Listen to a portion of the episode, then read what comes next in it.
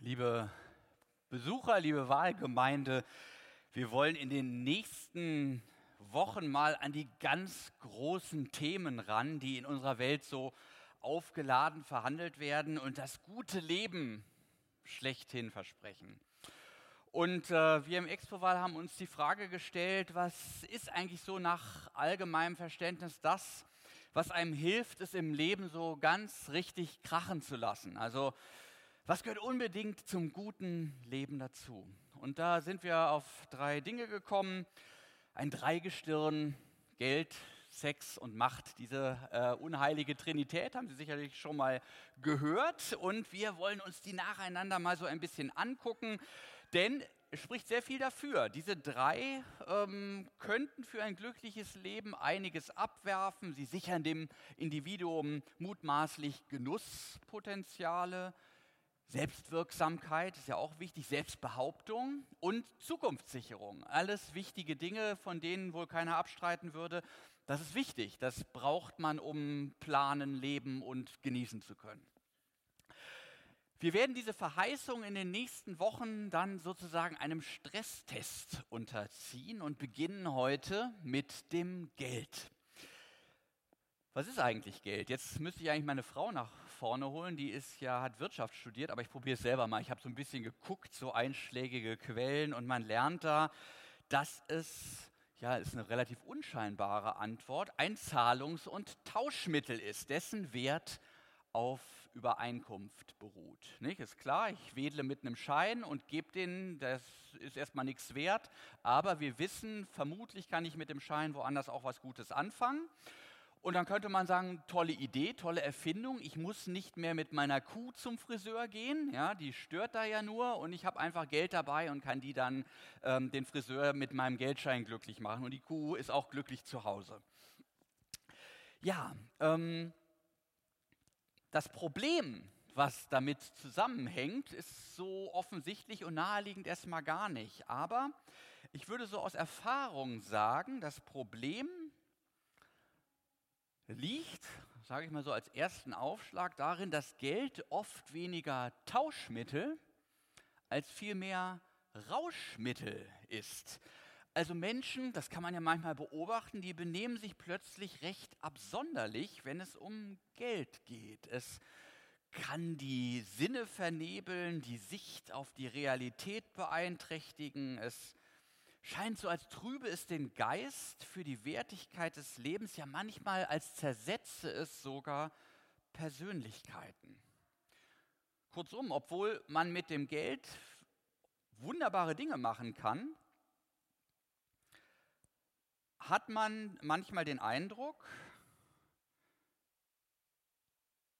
dass ich die Zeile verloren habe. Wo bin ich denn hier gelandet? Jetzt muss ich mal gerade gucken. Genau. Obwohl man mit Geld wundervolle Dinge anstellen kann, die nachweislich nicht nur für einen selbst, sondern auch anderen überaus nützlich sind. Ich erinnere an das Gespräch gerade mit Lars Flottmann, der in äh, Ländern ganz wertvolle Infrastrukturarbeit damit tut.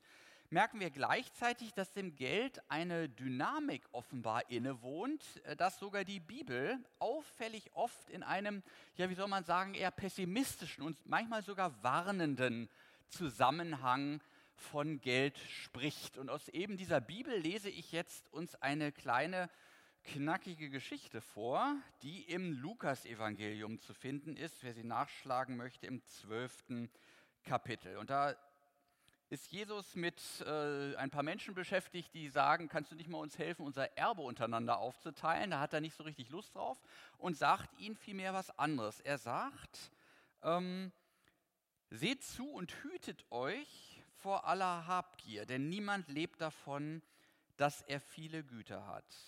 Und er erzählte ihnen ein Gleichnis und sprach, es war mal ein reicher Mann, dessen Land hatte gut getragen. Und er dachte bei sich selbst und sprach, was soll ich tun? Ich habe nichts, wohin ich meine Früchte sammle.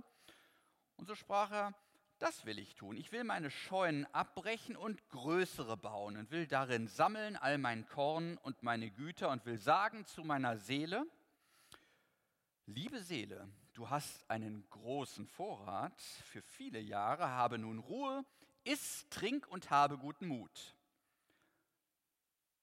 Aber Gott sprach zu ihm, du Narr, diese Nacht wird man deine Seele von dir fordern.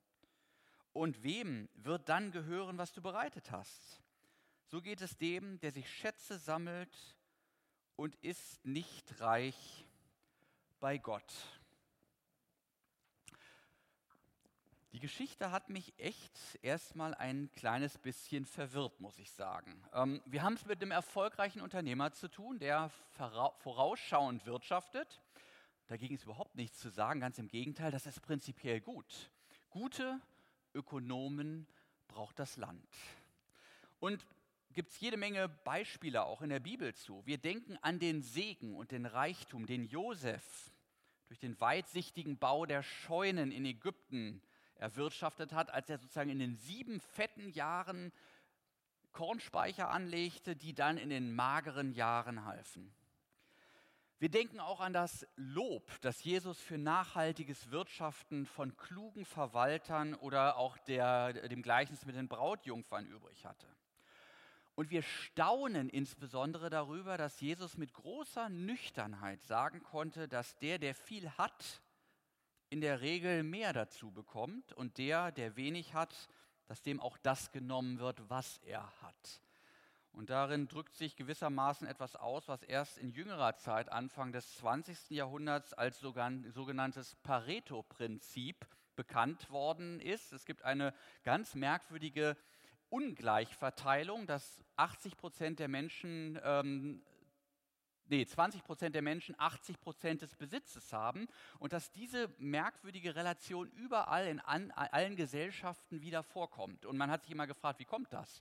Und ähm, das ist die sogenannte Pareto-Regel, die daraus ähm, wirtschaftsökonomisch erwachsen ist. Also, wir sehen, Jesus war mit Sicherheit kein Sozialist, wenn es um Geld und so weiter ging. Und doch hat er an diesem Kornbauern etwas auszusetzen. Der Mann hat nämlich nach Jesus ein Problem. Er lebt davon, dass er viel besitzt. Er definiert sich darüber. Er ist exklusiv auf diesen Besitz fixiert.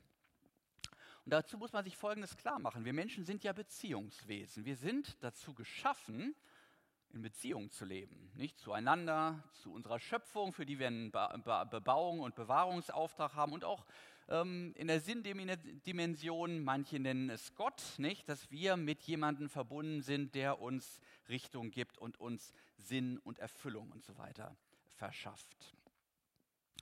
Aber bei diesem Mann sind all diese Beziehungsnetzwerke verstummt. Er befindet sich nur noch in einem Selbstgespräch mit sich selbst als jemandem, der Besitz hat. Da sind keine anderen mehr im Blick. Und statt mit Gott zu reden, der die Seele mit Leben füllt, so ist es gedacht, attestiert er, dass er diese Seele mit einem großen Vorrat gefüllt hat. Ja, mit ja, mit was eigentlich? Mit Besitz im Grunde genommen. Da sind keine anderen mehr im Blick. Er guckt nicht auf die Gottesbeziehung, er schaut nur noch auf den Besitz. Und was Jesus sagen will, ist, der Kerl ist besessen. Das Geld hat ihm die Realität vernebelt. Er führt eine Beziehung mit seinem Besitz. Der bestimmt seine Gedanken. Seine 75-Stunden-Woche dreht sich um Bilanzen. Und wenn die Kinder fragen, ob er mit ihnen spielen könnte, dann vertröstet er sie auch später. Er ist, er ist ja busy, er hat es ja mit seinem Besitz zu tun. Irgendwann ja, dann fragen die auch nicht mehr. Und er tröstet sie und sich selbst damit, dass er ihnen auch Besitz rüberschiebt, dass er ihnen alles kauft, was sie haben wollen. Wir kennen ja das Phänomen, man nennt es Wohlstandsverwahrlosung. Oder Unterhaltungsmedien, die sind auch super dafür. Die lassen die Eltern vergessen. Medien sind Beziehungsersatz. Und unser erfolgreicher Unternehmer, dem geht es gut. Die Aktien steigen, ja, der Blutdruck auch und das Gewicht. Und bald will er aber aussteigen, er ist ja vernünftig. Nur noch diese Übernahme des Konkurrenten, die muss noch sein. Die Wochenenden, klar, die arbeitet er durch. Seine Frau sieht ab und zu nach ihm und irgendwann sieht sie ihn mit dem Kopf auf der Schreibtischplatte, Herzinfarkt nur noch diese Übernahme. Na, an der hat er sich übernommen, an dieser Übernahme. In den Zeitungen klingt das freilich ganz anders. Da wird der erfolgreiche Unternehmer gerühmt, der weitsichtige Vorstandsvorsitzende, selbst sein Grabstein kündet von Ruhm und Erfolg.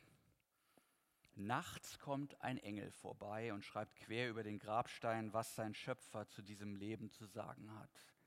Du Narr, nicht einmal die einfache Volksweisheit, dass das letzte Hemd keine Taschen hat, hast du verstanden. Naja, wir könnten es eigentlich wissen, dass Geld und Besitz keinen Ewigkeitswert haben. Wer von Ihnen schon einmal eine Entrümpelung machen musste, der weiß, wie viel von dem, was Menschen zu Lebzeiten so, worum sie so viel Aufhebens gemacht haben, was am Ende alles in den Container wandert. Ich musste das in meiner Verwandtschaft schon ein, zweimal machen und so meinen meine Einschätzung, so 90, 50, 90, 95 Prozent aller Dinge, die wandern auf die Deponie, auf den Müllhaufen der Geschichte. Wenn man selber sowas machen muss, das ist so eine einzige Meditation der Vergänglichkeit. Und doch kleben Menschen an diesen Dingen, vernachlässigen dafür ihre Beziehungen. Manche gehen sogar über Leichen. Und da fragt man sich natürlich, wie kann es dazu kommen? Wie ist das zu erklären? Ich meine, wir kennen es ja alle, nicht? Geld ist eigentlich nur ein Tauschmittel, aber es ist eben auch Rauschmittel. Wenn man Monopoly spielt, kennt, kennen die meisten von Ihnen, denke ich mal. Man staunt, wie sich Menschen dabei manchmal verändern, eigentlich so introvertierte Menschen und wenn du auf ihre Parkstraße und Schlossallee kommst und du hast da Hotels drauf und die checken da mit dem letzten Geld ein, das ist echt verblüffend, wie Menschen, die sonst ja eher weniger Gefühle zeigen, plötzlich in Ekstase geraten und sagen, jawohl, ähm, das muss jetzt sein und dann bist du auch weg. Ja, man kann darüber im Kleinen und im Großen nachdenken. Ich habe selber noch im Ohr, ich war mal Kandidat. Es gab mal so eine Sendung, ich weiß gar nicht, ob es sie noch gibt. Wer wird Millionär? Wer kennen, kennen Sie, kennen Sie die? Ja, ne? Günther Jauch und so. Ich war da als Kandidat. Köln-Hürth, da wurde das Ganze aufgenommen bei RTL damals. Und ich saß in einem Studio und wartete auf den Beginn der Sendung. Es gab so warmes Buffet und ich saß mit so einer Kandidatin zusammen an so einem Bistrotisch. Und diese Frau, die sprach wie im Fieber davon, was sie mit dem Geld alles machen würde, was sie da gleich alles gewinnt und wie das ihr Leben verändert und so. Und das waren Worte, die waren sowas von, ja, ich würde sagen, messianisch aufgeladen, dass ich dachte, ey, heute Abend trifft die noch ihren Heiland da. Und vielleicht war das auch so. Ihr Heiland, ihr Retter aus aller Not oder zumindest aus aller Durchschnittlichkeit des Lebens sollte das große Geld an diesem Abend bei Günther Jauch werden. Liebe Seele, nun habe Ruhe. Da war noch was, was mir in Erinnerung geblieben ist von dem Abend. Äh, Jauch war an diesem Abend in ausnehmender Quatschlaune und das mag der Fernsehzuschauer ganz unterhaltsam finden. Die Kandidaten, die erleben das als reinste Folter. Die wollen nämlich, dass der Kandidat, der jetzt auf diesem Sessel ist, irgendwie möglichst schnell scheitert, damit sie auch noch mal eine Chance haben, auf den Stuhl zu rücken. So, dann kommt nämlich dann diese Auswahlfrage und dann kannst du um die Millionen spielen. Nun war es kurz vor Schluss der Kandidat auf dem Stuhl war endlich, endlich abgeschossen worden. Aber Jauch quatscht und quatscht. Im Nachhinein habe ich auch kapiert, warum der quatschte. Der wollte sozusagen diese, Ende, diese Sendung zu Ende quatschen, damit kein neuer mehr anfängt. Ging aber nicht. Er musste dann doch noch einen auf den Stuhl lassen. Und dann kam das hässliche Signal, sozusagen die letzte Posaune. Ende. Und was dann los war, das hätten Sie sehen sollen. Wütende Proteste, Beschimpfungen an die Adresse des Moderators. Er soll doch jetzt weitermachen. Meine Kandidatin vom Buffettisch, die rang mit den Tränen. Es war, es war unsagbar. Es war eine Atmosphäre, als ob gerade die Titanic sinkt. Es war, als ob die Schlusssirene wirklich die letzte Posaune am Ende der Welt ist. Und hier hieß es nun nicht mehr, liebe Seele, habe Ruhe, sondern es hieß, mein Gott, mein Gott, warum hast du mich verlassen? Es war, es war irre. Hier konnte man wirklich am lebenden Objekt studieren, was Luther damit gemeint hatte, als er sagte, woran du dein Herz hängst, das ist überhaupt dein Gott. Und das ist das eigentliche Problem mit dem Geld. Das Problem mit allen Dingen, die uns zum Gottersatz werden. Sie geraten irgendwann außer Kontrolle. Sie laden sich auf mit Bedeutung. Sie gewinnen Bedeutung, indem sie unsere Fantasie, unser Hoffen, unser Glauben, unser Lieben besetzen. Und dann besitzen sie uns schließlich. Und wir sind von ihnen besessen. Das ist wie Goethe es im Faust beschreibt. Du denkst, du schiebst und wirst geschoben. Das, du bist noch eben noch Handelnder gewesen. Du warst Subjekt und gehst mit dem Geld um als Mittel zum Zweck, als Tauschmittel. Und dann plötzlich gerät es in den Seelenkorridor deiner, in den Korridor deiner Seelenkräfte. Und plötzlich ist es nicht mehr Tauschmittel, sondern wum, es wird zum Rauschmittel und vernebelt deine Sinne, manipuliert dein Denken und schließlich auch deine Persönlichkeit. Es regiert dich, es wird zum Herrn.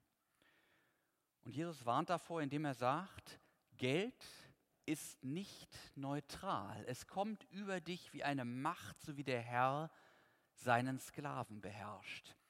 Steht in der Bergpredigt im Matthäusevangelium. Da heißt es, niemand kann zwei Herren dienen. Also nicht im Sinne von, ähm, solltest du nicht machen, sondern es geht gar nicht. Du kannst nur einen Herrn haben. Entweder er wird den einen hassen und den anderen lieben oder er wird an dem einen hängen und den anderen verachten. Ihr könnt nicht Gott dienen und dem Mammon.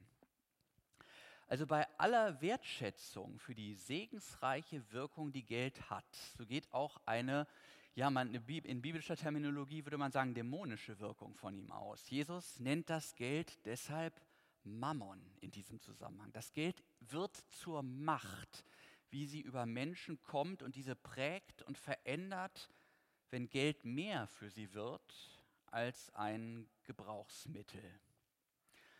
Ist vielleicht vergleichbar mit Alkohol. Nicht? Ein Gläschen in Ehren kann niemand verwehren, aber da ist dieses Suchtpotenzial, das mit einem Mal alles verändert, das zerstörende und dann auch verheerende Wirkung hat. Auf Individuen und auch auf ganze Gesellschaften. Letzteres fand ich mal fantastisch dargestellt von Michael Sandel. Der ist Professor für Philosophie in Harvard und hat ein Buch geschrieben, das heißt, was man für Geld nicht kaufen kann. Und er weist darin auf die normenzersetzende Kraft von Marktphänomenen hin. Also nicht der Markt als solches ist böse oder so, so Leute gibt es ja auch. Nein, aber es hat eine zersetzende Wirkung. Und was da passiert, wenn die Zuteilung von bestimmten Gütern in einer Gesellschaft nicht mehr durch Engagement, Nachhaltigkeit oder moralisches Verhalten, sondern schlicht durch Marktmacht geregelt wird. Also dass der den Zuschlag erhält, der es sich leisten kann.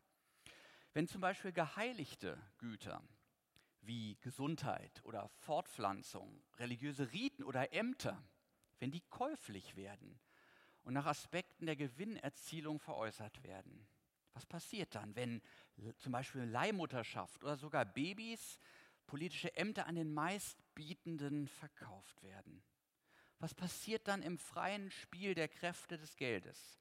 Sandals Antwort, es zersetzt unsere Gesellschaft, unsere Demokratie, unsere Beziehungen.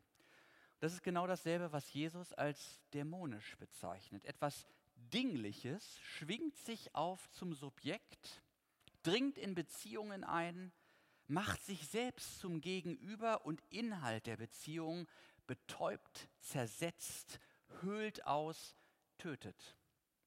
Es gewinnt seine Lebendigkeit daraus, dass wir es anbeten. Zugleich verlieren wir unsere Lebendigkeit. Ein ganz merkwürdiger Tausch, der da stattfindet.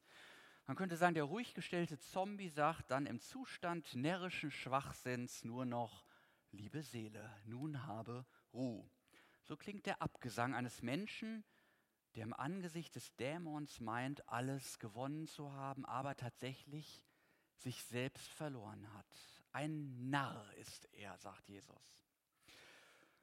Ja, starker Tobak. Wie ist man denn kein Narr? Das ist ja dann die Frage. Wenn man Realitätssinn beweist, unter anderem ein Verständnis für die Dauerhaftigkeit von Dingen. Derjenige ist kein Narr, der hingibt, was er nicht behalten kann, um zu gewinnen, was er nicht verlieren kann. Das hat mal einer gesagt. Klug ist also, wer sich an Werte hält, die keiner Konjunktur oder Mode unterliegen und gegen Kurseinbrüche geschützt sind, die auch die großen Krisen überstehen können. Gold gilt ja als Krisenwährung, aber selbst Gold hat eins nicht, Ewigkeitswert. Du Narr, diese Nacht wird man deine Seele von dir fordern und wem wird dann gehören, was du angehäuft hast? So geht es dem, der sich Schätze sammelt und ist nicht reich bei Gott. Auf seinen Besitz wartet der Container und im Himmel fehlt ihm die dort geltende Währung. Denn er hat nie darüber nachgedacht, was ein reiches Leben wirklich ausmacht. Wie wird man reich bei Gott? Jesus erklärt das in der berühmten Bergpredigt. Ihr sollt euch nicht Schätze sammeln auf Erden, sagt er, wo Motten und Rost sie fressen und wo Diebe einbrechen und stehlen. Sammelt euch aber Schätze im Himmel, wo weder Motten noch Rost sie fressen und wo Diebe nicht einbrechen und stehlen. Denn wo dein Schatz ist, da ist auch dein Herz. Da hat Luther den Satz her, nicht? Woran du dein Herz hängst, da ist dein Gott. Und der reiche Kornbauer ist im Grunde eine arme Sau, weil er seine ganze Beziehungskraft auf vergängliche Güter gerichtet hat. Daran hängt sein Herz. Unser Herz, also unser Trachten und Wollen, das ist eigentlich dazu geschaffen, an etwas Ewigem zu hängen. Gott hat uns dazu gemacht, unsere Lebenssehnsucht bei ihm zu stillen und gleichzeitig beziehungsreich in dieser Welt zu leben. Und wenn wir das tun, dann handeln wir bestimmungsgemäß, könnte man sagen, und sind Unternehmer des Himmlischen, zu einem reichen Leben unterwegs, einem Leben in Fülle. Wie könnte das konkret aussehen? Wir finden dazu in der Bibel ein paar wertvolle Hinweise für einen segensreichen Umgang mit Geld. In alttestamentlicher Zeit, da wurden die ersten Früchte der Saison Gott geopfert. Das war eine Geste sozusagen der Achtsamkeit und der Dankbarkeit. Menschen hatten ein Gespür davon, dafür, dass die Ernte nicht selbstverständlich ist, auch nicht in ihrer Hand liegt, sondern ja schicksalhaft geschieht. Das heißt, ihnen vom Schöpfer geschickt wird. Natur wird für sie kein unpersönlicher, eigengesetzlicher Organismus, sondern sie erkennen darin die Handschrift ihres Schöpfers. Für dich. Ich ernähre dich, nachdem du mich um das tägliche Brot gebeten hast, vielleicht sogar ohne. Und für diese Früchte war man dankbar und gab aus Dankbarkeit das Beste und nicht die Reste. Wer Gottes Spuren in seinem Leben mit Dankbarkeit aufnimmt, der gewinnt ein ganz neues Verhältnis zu Gott. Der erkennt die Spuren des Schöpfers auf Schritt und Tritt. Der tritt auch zur Natur wieder in ein Verhältnis der Resonanz. Das Leben um ihn herum wird ihm stimmig, gewinnt Stimme, statt nur tote Materie zu sein, die man ausbeutet, abrichtet, zurichtet. Es würde unser Lebensgefühl vermutlich unendlich bereichern, wenn es uns wieder mehr gelänge, zu unserem Schöpfer in ein Verhältnis der Dankbarkeit zu treten. Vielleicht ist das damit gemeint, wenn ein wichtiges Lehrwerk aus der angelsächsischen Tradition der Westminster Katechismus mit folgender Frage sozusagen sein ganzes Werk eröffnet. Was ist die Bestimmung des Menschen? Und seine Antwort, Gott zu verherrlichen und ihn in Ewigkeit zu genießen to glorify God and enjoy Him forever. Gott dankbar zu sein für das, was er uns schenkt, das verändert unser Lebensgefühl. Das ist, man kann sagen, der wahre Hedonismus. Dankbarkeit begeistert seine Träger mit einer Leichtigkeit, die einem zugleich die Augen für die Bedürfnisse des Nächsten öffnet. Ich bin reich beschenkt. Es gibt so viele Gründe, dankbar zu sein. Also kann ich mich locker machen und meine verkrampften Hände öffnen. Dankbarkeit gegenüber dem verschwenderischen Reichtum der Schönheit Gottes, wie sie uns in seiner Schöpfung entgegenkommt, wird dann zum Schlüssel für eine neue Ökonomie der Liebe gegenüber dem Nächsten. Ökonomie heißt ja ursprünglich Hausordnung und die Art des Hauses dieser Schöpfung ist Überfluss. Dann komme ich also nicht zu kurz, wenn ich mir diese Schöpfung ansehe. Dann kann ich mit meinem Geld, meinem Besitz, meinen Talenten in Beziehungsreichtum investieren. Die Bibel macht das vielfach vor. Da hat man den Armen im Lande alle sieben Jahre die Schulden erlassen.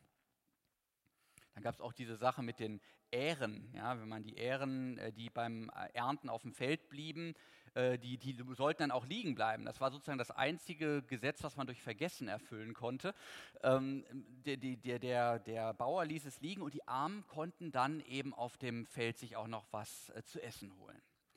Alle 50 Jahre erhielt der ursprüngliche Besitzer sein Land zurück. Ziel war der Reichtum und die Qualität an Beziehungen innerhalb des Gottesvolkes, nicht das Anhäufen von Geld auf der einen und Schuldenbergen auf der anderen Seite.